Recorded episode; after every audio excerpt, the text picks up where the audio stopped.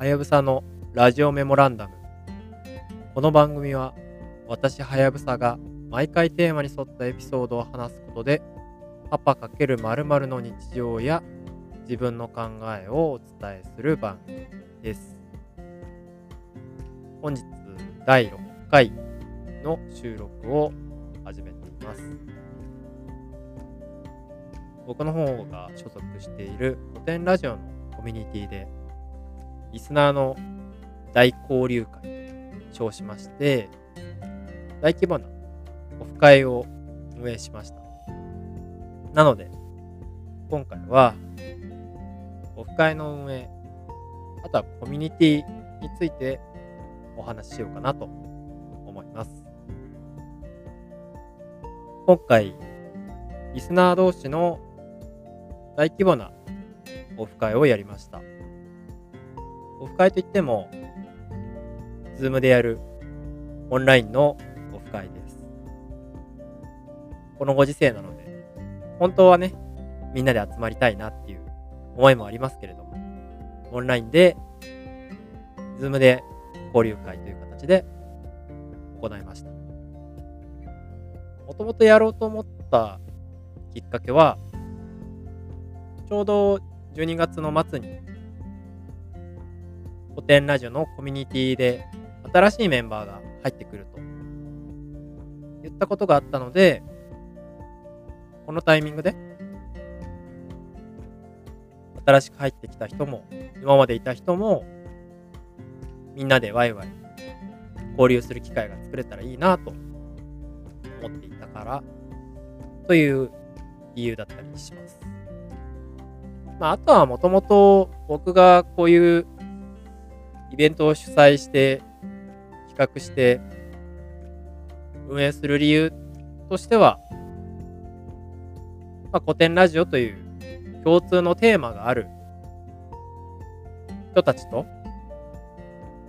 いろんな人たちと仲良くなりたいという気持ちがあったからです。で、昨日、そうですね。告知が、それこそ、年始、年明けて早々ぐらいの時に告知して、なので1週間ぐらい、告知して1週間ぐらいだったんですけれども、なんと、非常にありがたいことにですね、40人以上の方が参加してくださいました。まあもちろんコミュニティ内にはもっと多くの方がいらっしゃるんですけれども、それでも、日時が決まったこのタイミングで40人以上の方が一堂に会するというのは、なかなか壮観な景色だったなぁと思っています。本当にご参加いただいた皆さん、ありがとうございました。で、当初は9時から始めて、11時に終わる予定だったんですけれども、まあ1回閉めては2次会、3次会みたいな感じで、最終的に終わったのは、日をまたいだ夜中の1時でした。まあ一番最後までね、あの残っていろいろなお話をしたいって思ってくださった方たちがそこそこいたので、まあ、本当にやってよかったな思ってます。と同時に、まあ運営は割と主に僕がですね、ゆるふわな感じだったので、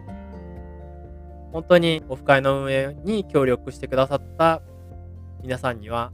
頭が上がりません。ありがとうございます。まあ僕の方からね、こういう風なことをやってくれって、具体的にお願いした人もいれば、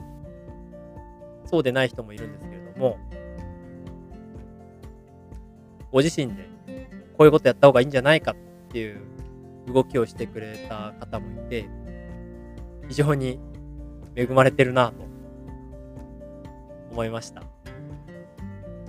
まあ僕自身もちょっとそういうメンバーにああまり甘えすぎないようにしつつ、これからも楽しいイベントは企画していこうかなと思ってま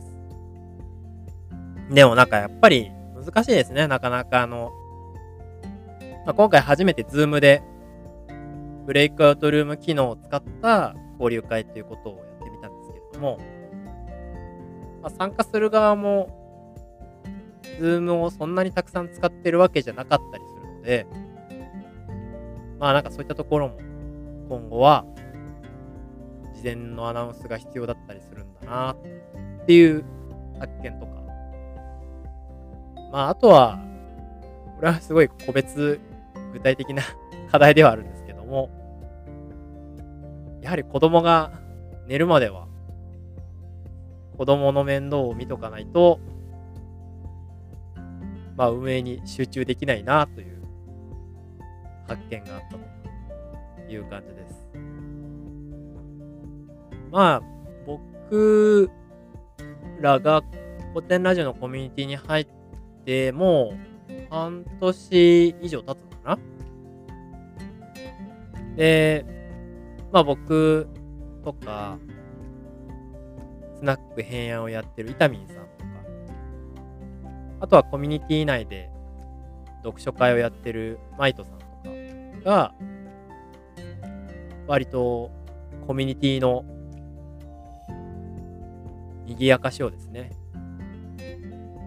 コミュニティが始まった当初からいろいろやっていった感じなんですけれども、まあやっぱりコミュニティに所属してて、一番強く思うことは、主体的に動いた方が楽しいということに尽きるかなと思っています。古典ラジオのコミュニティはですね、はっきり言って、一番最初の時は、ほぼほぼ、樋口さん、深井さん、ヤンヤンさんからは、ほぼ何も、まあ、基本的なポリシーだけでほぼ何も、こうしてほしいといったようなリクエストはもらっておらずですね。なので逆に、メンバーが手探りで、あんなことやろう、こんなことやろうと、盛り上げてきたという経緯があります。で、今回は、ちょうど年末に、スラックからディスコードにコミュニティのツールを移行したということもあって、もう一回改めて、コミュニティをどう盛り上げていくかというふうに考えて、じゃあ僕は、大規模なリスナー同士のオフ会をやろうということで、皆さんの助けを借りて、昨日なんとか実施したという感じです。まあ実際、やっぱり自分が動くと特に古典ラジオのコミュニティは、皆さん非常に大人な方が多いので、たくさんいろんな反応をいただけるんですね。なので、すごい、やる側としてもやりがいがありますし、実際にその場を作って、皆さんに楽しんでいただけてるということに僕自身も非常に大きな喜びを感じています。なのでですね、まあ、今、何かしらのコミュニティに所属していて、なんかやってみたいと思っている方がいたらですね、とりあえず小さなことでもいいので、アクションをしてみたらいいんじゃないかなと思います。そうするとね、コミュニティ内で反応をくれたり、一緒にやろうって声をかけてくれたりする人が増えてくると思うので、そうやって自分にとって居心地のいい空間っていうのを作っていくっていうのは一つのやり方かなと思います。今回は僕が所属している古典ラジオコミュニティと僕が主催しているオフ会の話をさせていただきました。何かしらのコミュニティに所属している方は、ぜひ、小さな一歩を、小さな半歩を踏み出してみてはいかがでしょうか。それでは、今回のラジオメモランダムはこの辺で。さようなら。